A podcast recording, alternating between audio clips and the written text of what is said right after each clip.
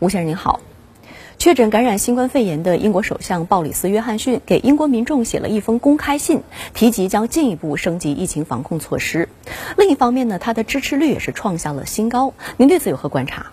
是的，美西，英国首相鲍里斯·约翰逊，呃，两天前在首相官邸的书房中用手机自拍的那段全国讲话，的确拉近了他和英国人民的距离。我能够听出他的鼻音比平时更重了，这是卡台症状的主要表现之一。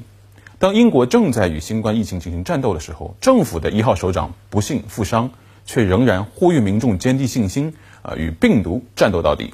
我想，这的确非常能够激发民众的团结与抗疫的士气。从观感及传播效果上看呢，约翰逊的这次手机直播态势的全国讲话是成功的。他的确，呃，警醒了许多麻痹大意的英国人，这不是演习，这是一场战争。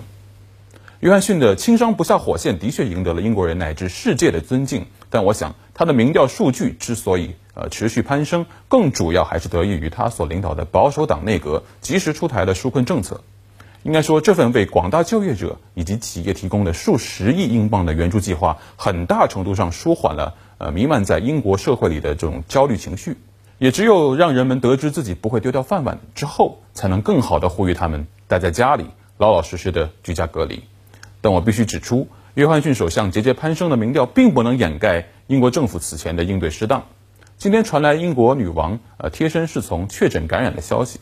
当查尔斯王储、约翰逊首相、英国政府的首席医疗官、卫生部长等人陆续确诊感染之后，外界也着实为英英国女王伊丽莎白二世的这个健康状况捏一把汗。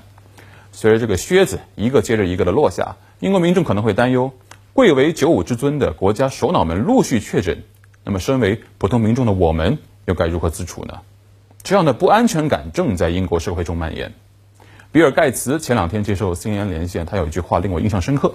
他说：“我们每年花了千百亿的资金去研究如何打赢战争，却在这场新冠疫情面前手足无措，这是值得反思的。”我想，比尔·盖茨这句话放在英国政府身上同样适用。新冠病毒的传染性很强。但也是一视同仁的，它不是精确制导武器，会在战争的一开始针对政府高官进行斩首行动。但英国王室与唐宁街十号出现的感染案例告诉我们，对新冠疫情的轻视与怠慢，可能才是最大的敌人。